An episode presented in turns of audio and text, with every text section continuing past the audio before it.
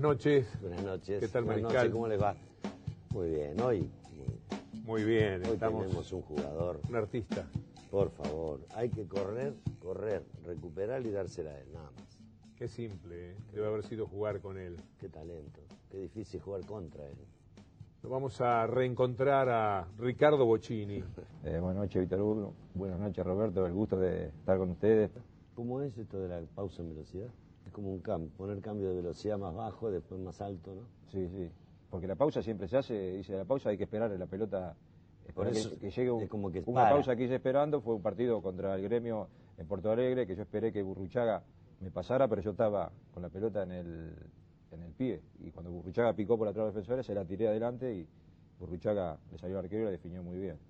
La actuación de un equipo acaso más perfecta que yo haya relatado. Eh, Una actuación descomunal. Ganaron 1 a 0, pero podrían haber ganado 5 o 6 a 0. La cantidad de goles que esa noche se perdió Sí. Independiente, también por la Copa. En la final era, la final con gremio, cuando a veces dicen que una final de una Copa Libertadores no se puede jugar bien.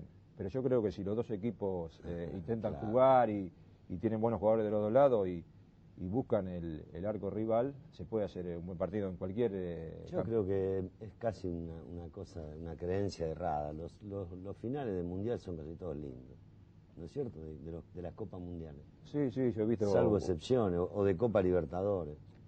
Sí, y me acuerdo que ese partido, como decía Víctor Hugo, eh, nosotros entramos como cuando entraba de visitante y en una final eh, no- nos gritaban de todo, había como 80, 90 mil personas en el Estadio Olímpico de Porto Alegre.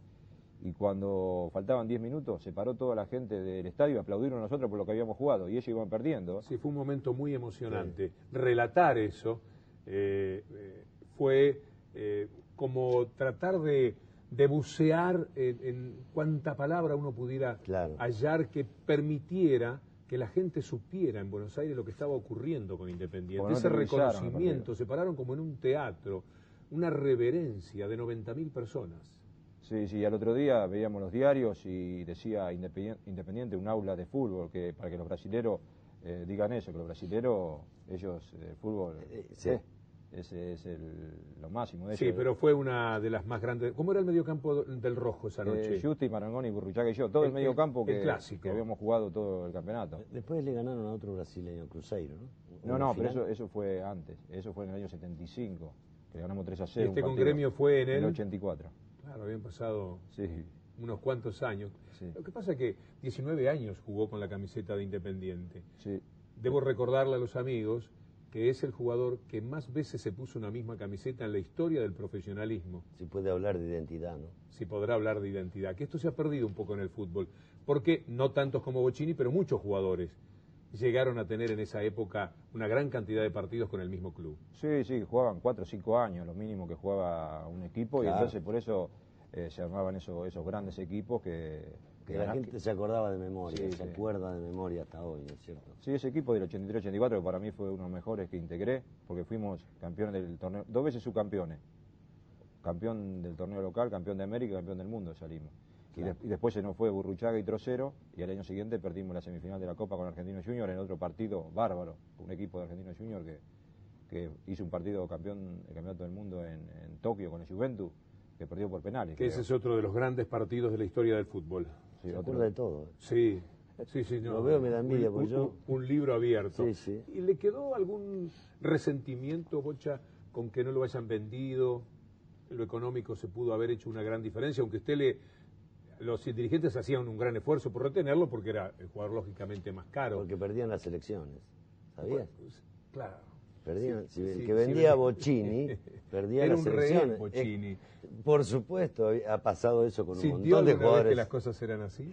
Sí, me daba cuenta un poco, porque ahí estaba la agrupación independiente y la lista roja, que eran las dos eh, listas más importantes en ese momento de Independiente. Pero no era, no era Bocha, no, no me refiero solo al caso de Independiente, pasaba este, en otros clubes también con sus figuras. Sí, el sí, presidente Vélez que hubiera vendido a Willington no hubiera ganado más las elecciones.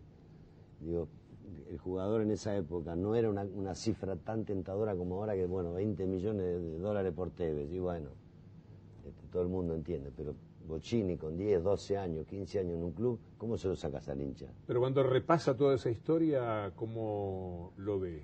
¿Contento de que las cosas ha- hayan sido así? o diciendo, eh, me cortaron la posibilidad de resolver económicamente hasta para mis nietos mi vida?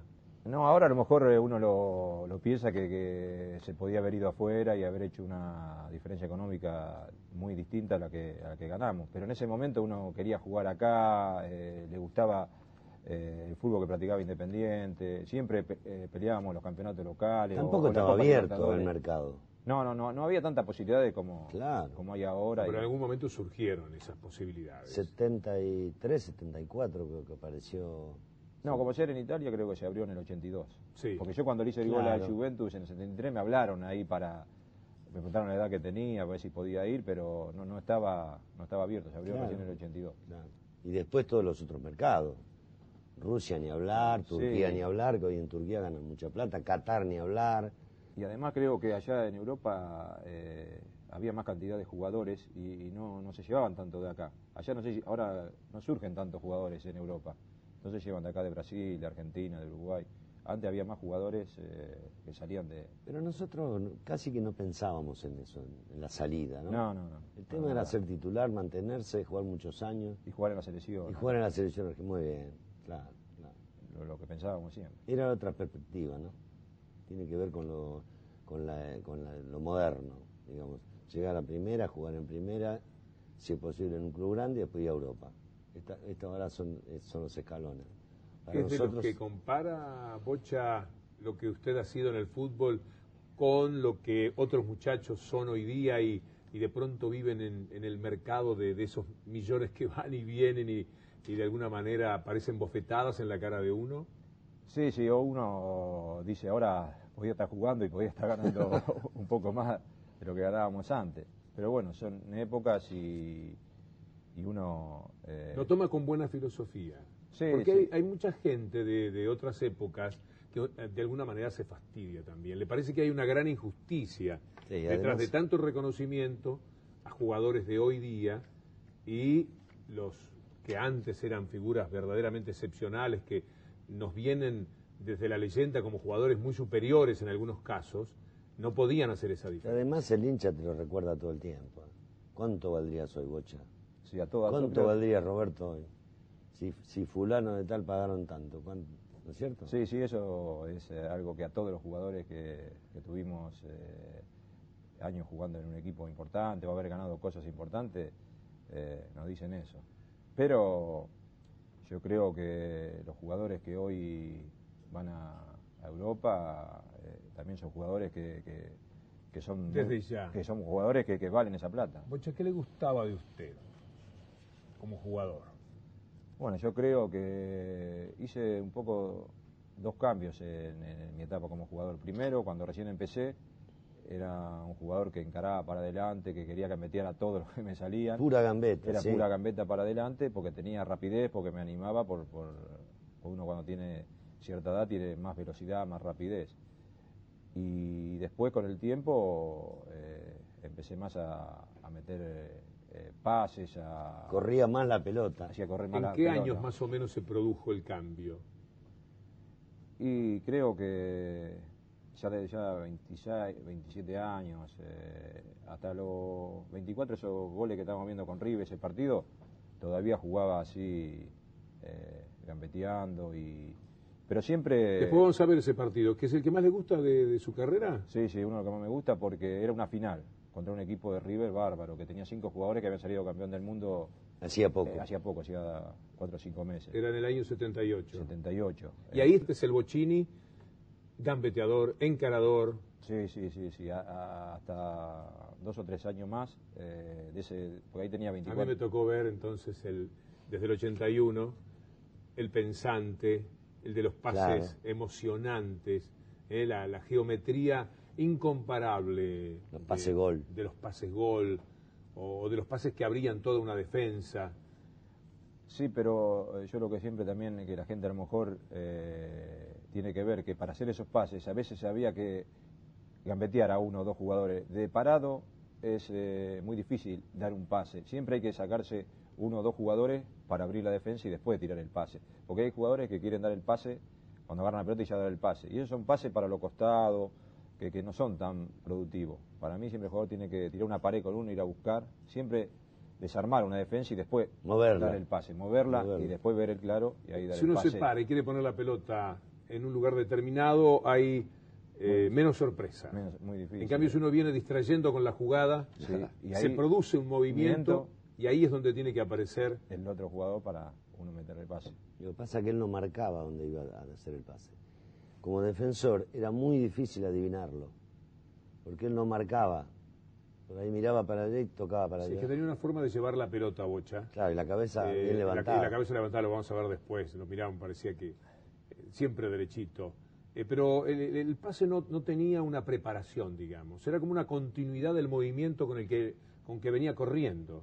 Sí. Era como que empujaba la pelota en vez de. El, el mismo pie que iba a dar el paso, por ahí sacaba el pase. No sé si me explico. Sí, sí, sí, sí, porque uno eh, siempre tiene que, tener el, el compañero que, que vaya eh, moviéndose, ¿no? Siempre un equipo, yo digo, tiene que tener movilidad constantemente para recuperar la pelota y para atacar. Y, y tiene que tener, en el caso mío que yo era 10, dos hombres adelante para uno tirarle la pelota y que se la puedan devolver y alguno que venga de atrás para, Para acompañar. ¿Quiénes eran los que más sabían esperar un pase de Bochini, los que mejor se colocaban? Porque para que haya un pase tiene que haber Una pausa. No, alguien que eh, sepa cómo ubicarse y cómo buscarlo. ¿Quién fue el mejor receptor de los pases de Bocini? Le quiero preguntar. Eh, comparar aquel tiempo con el de ahora. Tuvo varios él, ¿eh?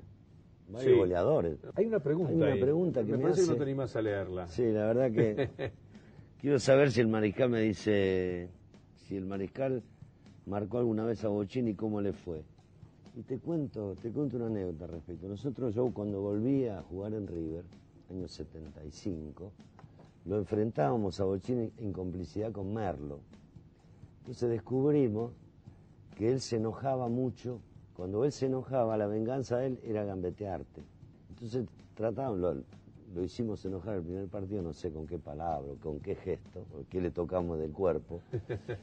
Este, y empezó a gambetearnos y a gambetearnos, vengándose. Y bueno, era lo que queríamos nosotros, que nos gambeteara, porque el peligro era que él tocara y me tirara la pelota de gol. La gran venganza era esa- esa. la ven- ¿No es cierto?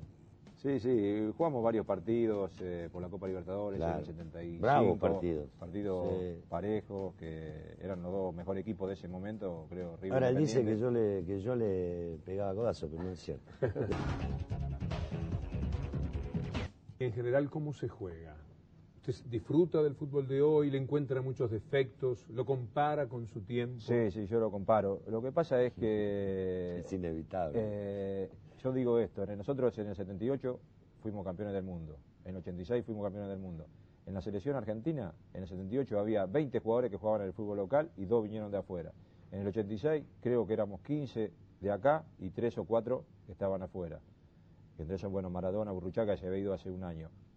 Pero hoy, en la selección argentina hay 20 jugadores o 21 de afuera y hay uno o dos de acá. Entonces, los mejores jugadores están en los campeonatos de, de Europa. Entonces, acá no, no, no se puede ver eh, el fútbol que, que la gente quiere ver. O el fútbol que veía cuando estábamos nosotros. Demasiado le pedimos al ambiente. Sí, sí. que sea un mercado exportador Claro. para que los clubes puedan vivir de eso, pero que encima los domingos y los miércoles y a toda hora nos den buen fútbol. Claro, no, no, no se puede porque lo que dan buen fútbol son los jugadores que, que valen 10 millones de dólares. También a veces me parece, Bocha, que los jugadores están más sometidos a exámenes muy rápidos. eh, un partido del otro no tiene casi separación. Eh, se los ve constantemente a través de la televisión. Entonces no tienen el beneficio de la leyenda. Antes una actuación suya quizás duraba un poco más. Nos duraba aunque más no sea siete días. Eh, y no se había visto tanto por televisión. Era más el comentario Se consume todo mucho más. se consume mucho más. Puede también eh, ocurrir que los jugadores y los equipos hoy no tengan el beneficio de la leyenda, que antes sí tenían, cuando no había tanta televisión, tanta exposición como la de hoy. Pero él tiene razón en una cosa. Este, si, si im- imaginariamente trajéramos a todos los jugadores que se fueron, ¿cuántos deben ser? Más de 200, buenos, muy buenos. Claro. Yo creo que To- el- to- la obra de teatro sería distinta, ¿no? Sí, todos los equipos tendrían, eh, serían partidos eh, más parejos, porque antes eh, nosotros enfrentábamos a Ferro, a- íbamos a, bueno, a La Plata contra Estudiantes, contra Gimnasia, Rosario Santa Fe, y tenían jugadores de selección, jugadores que, que podían estar en la selección Claro. argentina. Y hoy, hoy no es así, todos los jugadores de, de selección lo tiene Boca, o River o alguno, algún otro equipo. ¿no? Es decir, se ha perdido riqueza por, por cuestiones verdaderamente explicables, no porque no surjan No, jugadores. surgir jugadores, yo digo que para mí, eh, como Argentina y Brasil, son, eh, son los dos eh, países que, que mejores jugadores tienen en todo el mundo. Eh, porque ni Italia, ni España, ni, ni Francia, ni Inglaterra, ni, ni, Ho- ni Holanda, creo que nosotros lo- los jugadores que sacan acá eh, es increíble. Eh, ahí en Independiente hay un chico que tiene 15 años, que debutó en primera. Agüero. Agüero. Y yo lo tuve de los 10 años. Nosotros eh, eh, dirigíamos una liga metropolitana, cuando él vino, 10 años, lo tuvimos de los 10 a los 12 años. Después empezó a jugar en, en la noven, en una infantil de AFA y ahora tenía edad de octava ahora. Ajá. Y es un pibe que, que ya de los 10 años hacía cada cosa increíble y la está haciendo ahora en tercera, con 15 años. Eh, y bueno, y en todos los partidos, si uno presta atención a las reservas, aparecen Sí, en casi sí, todos los equipos muy buenos jugadores. Bueno, quiere decir que podemos estar tranquilos, siempre se va renovando. Estamos discutiendo si lo marcaban o no. Yo creo que sí, te marcaban y bien, y buenos jugadores. Sí, sí, y a veces eh, marcaban hombre a hombre, que eso era re difícil. De porque- León Espósito. Sí, Espósito. Aymar. Eh, Zuccarini, una vez me pusieron de ferro, jugaba y me siguió por toda la cancha. Una vez un chico de Boca, García, Tapita García, Claro. Tapita García, me siguió en la cancha arriba y por todos lados. ¿Y cómo se llevaba con esa marca? No, no, era, era difícil, ¿eh? porque uno no, no, no agarraba tanto la pelota, porque un compañero cuando lo veía marcado jugaba para el otro, Para que, el otro lado. que estaba libre. Y entonces uno pasaba minuto, minuto y no tocaba la pelota. Me pregunto, ¿por qué los técnicos cuando tienen un jugador hábil, al que marcan empecinadamente hombre a hombre, no hace que le den la pelota más que nunca al jugador que está marcado? Buscar la manera, siempre tiene que haber una manera de, de, darle la pelota, no es cuestión de ver una Lo- sombra. Lo, que pasa, Víctor Hugo, que es instintivo. El futbolista es el que lleva la pelota. Nosotros decimos, eh, mostrarle la camiseta. Él va a recibir, yo muestro la camiseta, el que viene con la pelota, mira para otro lado, como dice él. Es instintivo, busca al tipo que está solo. Pero para mí siempre la gran dificultad, cuando marcan a alguien hombre a hombre, es como los compañeros empiezan a esquivar al, al que normalmente es el, el receptor de la mayoría de los balones. Sí, sí, pasa eso. Pero hay partidos que también eh, uno ¿Qué hacías con, con la marca hombre a hombre? Y no tenía que Corría más. Rezongaba. Ten- no, tenía que salir rápido a buscar la pelota y anticiparme y agarrar primero la pelota que Claro. para después eh, encarar, ¿no? No- Normalmente hay que hacerse marcar y después Salir, salir. salir para atrás y, y se la da la pelota, uno la para y, y ya ahí tiene al jugador. Si te deja dar vuelta, tenés Sí, ventaja. Ya tiene ventaja. Ahora, ahora es difícil que te dejen dar vuelta. Pero yo siempre trataba de, de que el arquero no la toque, tirarla contra los palos. Se me iban afuera a veces, pero no. Perdió no. muchos goles por eso. Sí, sí, sí. sí por- el no saber en la definición a veces es un inconveniente. Y sí, porque uno la quiere poner bien para que el arquero no llegue y a veces alguno le pega fuerte. No, pero hay que Ahora ver, cuando eh, se da, hay cada gol. sí. A mí me gustaba esto, de llevar la Sí, pelota tan cortita. Claro, eh, porque es difícil llevar la pelota en velocidad, pues se puede adelantar, eh, eh, pero si uno la puede llevar bien en velocidad tiene ventaja. Pero ese era uno de los detalles Qué bárbaro. que O sea, caracterizaban su juego. ¿Te movías por derecha? Sí, por derecha y por izquierda, por donde salía la, la pelota. Si salía por el lado del 4 me tiraba a la derecha, salía por el lado del 3 acá me... Uno tenía que estar siempre en contacto con la pelota. Bocha, la zurda hizo más cosas de las que se le atribuyen, me parece. ¿eh? Sí, sí, sí. Muchos pases, muchos tiros, muchos No, no, cambios no. de frente con la sí, zurda. Sí, yo creo que el derecho, la zurda la, la- la- la mueve más. El, el zurdo le cuesta más manejar la derecha. Decime una cosa, ¿jugaste de 9 con el Sí, 9? sí, de- de- pero de 9 tirado atrás. Ah, Hicimos una delantera con Balbuena y Bertoni. Y yo de 9 tirado atrás. Y Sayorato como 10, Galván y Raimundo, en medio campo. Imagino a los hinchas de Independiente, un lagrimón es inevitable. Lo peleaba todo siempre. La pelota ahí, atadita, Claro. cerquita del pie. siempre controlada.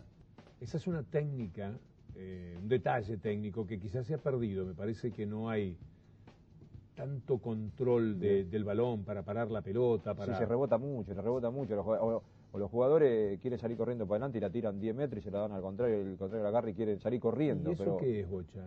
Eh, lo que dice Porque Roberto en su libro, miles de horas que no se han jugado en los potreros.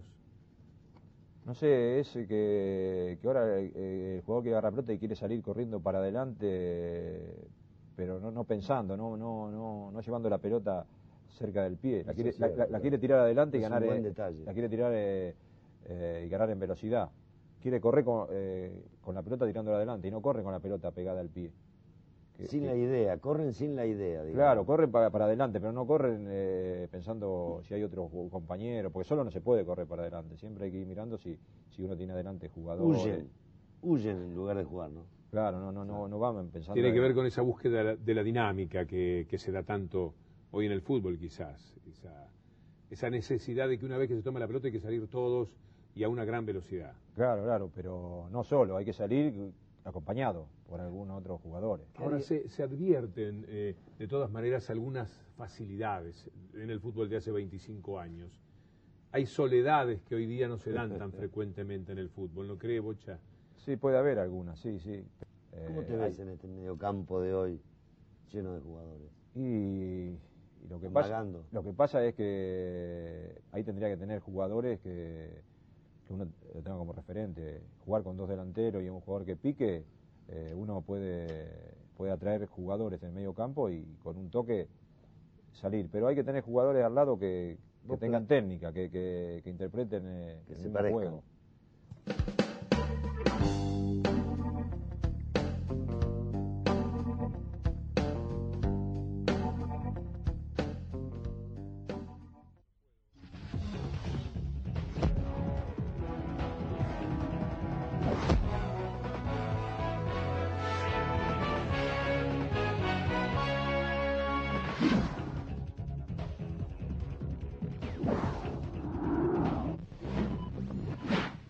Ganamos a Alemania 3 a 1 y pudimos haber hecho algún gol más. Y, la deslumbrante actuación del Bochini, del Bocha Ponce también, Sí, de Troviani. de Troviani. Sí, de Burruchaga. No, eh, ese día debutaba como técnico en Alemania Beckenbauer y dijo esa tarde, si Argentina juega así va a ser el próximo campeón del mundo de, en México.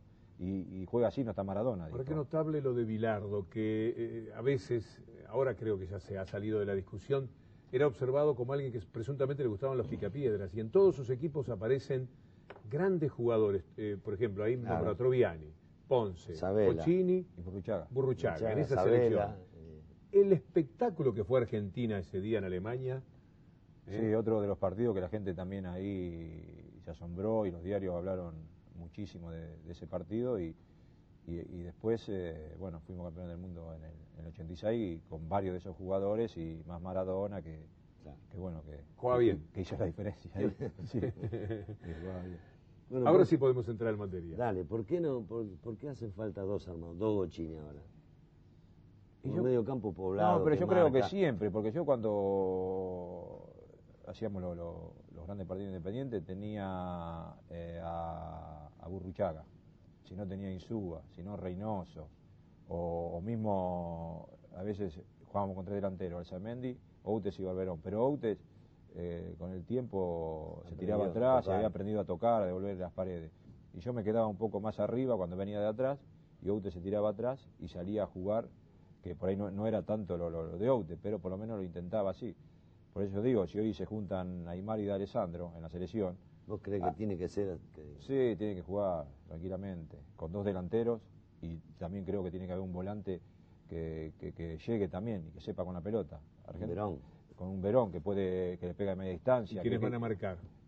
y marcar eh, que lo marquen a, a ellos cinco, porque los equipos contrarios también van a eh, va- no van a poner gente, si ponen la misma gente que de esa característica, ahí va a ganar el que el que juegue el que juegue mejor. Pero Chile empezó a hacerle daño a un equipo que tenía muy buenos jugadores en la cancha y que estaba jugando muy bien por las flaquezas de los que marcaban en la mitad de la cancha, quizás. No, no sé si es tanto por lo que marcaba mitad de la cancha, porque Argentina eh, jugaba con una línea de tres y jugando con una línea de cuatro y un cinco ahí que marque, ya, ya está la defensa más armada. Argentina, eh, al jugar con línea de tres, sí, ya es distinto porque había mucho espacio en el medio. Y fue cuando salió Verón, que entró Almeida. eh, Almeida, que tendría que ser distinto, que Almeida marca más que Verón. Pero igual hicieron los goles cuando entró Almeida. Porque Cuando- Almeida tampoco estaba físicamente. y claro, lo que pasa es que hay que poner en una selección los mejores jugadores que tienen en el momento. La selección es así. Por eso nosotros los fuimos mejores que estén en ese momento. en ese momento. Por eso nosotros fuimos campeones del mundo tanto en el 78 y 86, porque los equipos estaban 10 puntos físicamente. Y el director técnico, Bocini, ¿cómo le ha ido? No, el director técnico fui apenas terminé de jugar, agarramos con Fren, nos dieron el equipo y nosotros dirigimos un campeonato de 19 fechas y el segundo 7 fechas. Y, y teníamos un equipo donde yo ya me había retirado, se había ido Justi, Ludueña, un equipo que había salido campeón hacía dos años con Solari. Y eran todos jugadores eh, jóvenes, chicos nuevos y algunos que habían quedado de ese equipo. Era una transición. Era esto, eh, esto es lo justo. Era una transición. Y nosotros con Fren cuando agarramos le dijimos, con este equipo podemos eh, estar de mitad de tabla para arriba, pero que íbamos a armar un equipo para el futuro. Y que después, si nosotros seguíamos, que nos trajeran los jugadores que íbamos a pedir para armar ese equipo que, que podíamos pelear el campeonato. Y nosotros armamos un equipo que siete jugadores, dejamos la base del equipo, con Isla al arco, Cravioto el lateral derecho, Río lateral izquierdo y Rochen de dos. Después estaba Gustavo López, Rambert y Garnero, lo teníamos en el equipo titular. Pero nos faltaban otros complementos, porque Gustavo López, Rambert y Garnero y Rochen recién empezaban, tenían 19, 20 años. Y le dijimos que con unos refuerzos nosotros podíamos pelear el campeonato, pero no, nos cambiaron, los refuerzos lo trajeron a otros técnicos, pasó un año y Independiente fue campeón, con todos esos jugadores. Campeón del... Veo que quiere revancha. En algún momento eh, la, la va a tener. Sí, sí, ojalá, pero eh, la revancha hay que tenerla eh, uno armando el equipo, trayendo lo- lo- los jugadores que uno quiere y que el club esté bien económicamente, porque a veces eh, depende de todas esas cosas, ¿no? ¿Sabés Porque- quién nos da revancha? El reloj. el reloj. Yo no conozco mucha gente con la que haya tenido conversaciones más ricas De fútbol, y además un eh, poder de síntesis, un poder para de mí síntesis. asombroso. Pero una, una pregunta, ¿quién fue el mejor receptor de sus pases? el mejor receptor. Sí. Y bueno, yo de, cuando empecé a jugar con el que mejor me entendía era con Bertoni, que hicimos... Pero eso era en juego de paredes. Yo Sí. digo, ¿quién era el, el más vivo para moverse en el momento justo? Eh, Burruchaga. Burruchaga tenía... Pero Burruchaga con, con todo, ¿no? Yo Burruchaga un pensado en. Alzamendi. No, Alzamendi también, pero distinto, porque Alzamendi era más, estaba más adelante mío. Burruchaga venía de, de atrás, me tiraba una pared o, o cuando veía que yo tenía la pelota picaba al vacío. Eh, distinto en la posición, ¿no? Pero con los dos también me Alzamendi, le di- metí cada pase, me acuerdo que un día en la, en la cancha de Quilmes eh, le di como 10 pelotas de gol y, y erró como 8, hizo uno o dos, pero, pero después aprendió Alzamendi. Pero- ¿Eh? Porque resolvía a una gran velocidad. Claro, Claro. Eh, para rápido. tomar esas posiciones de gol iba más rápido de lo que comúnmente puede ir un jugador después- que la pelota. Después en River... eh, ¿Tú digo, jugaste con Morete o no? Sí, con Morete Un también. rato y te- lo aprovechaste Sí, bien. sí, sí, sí.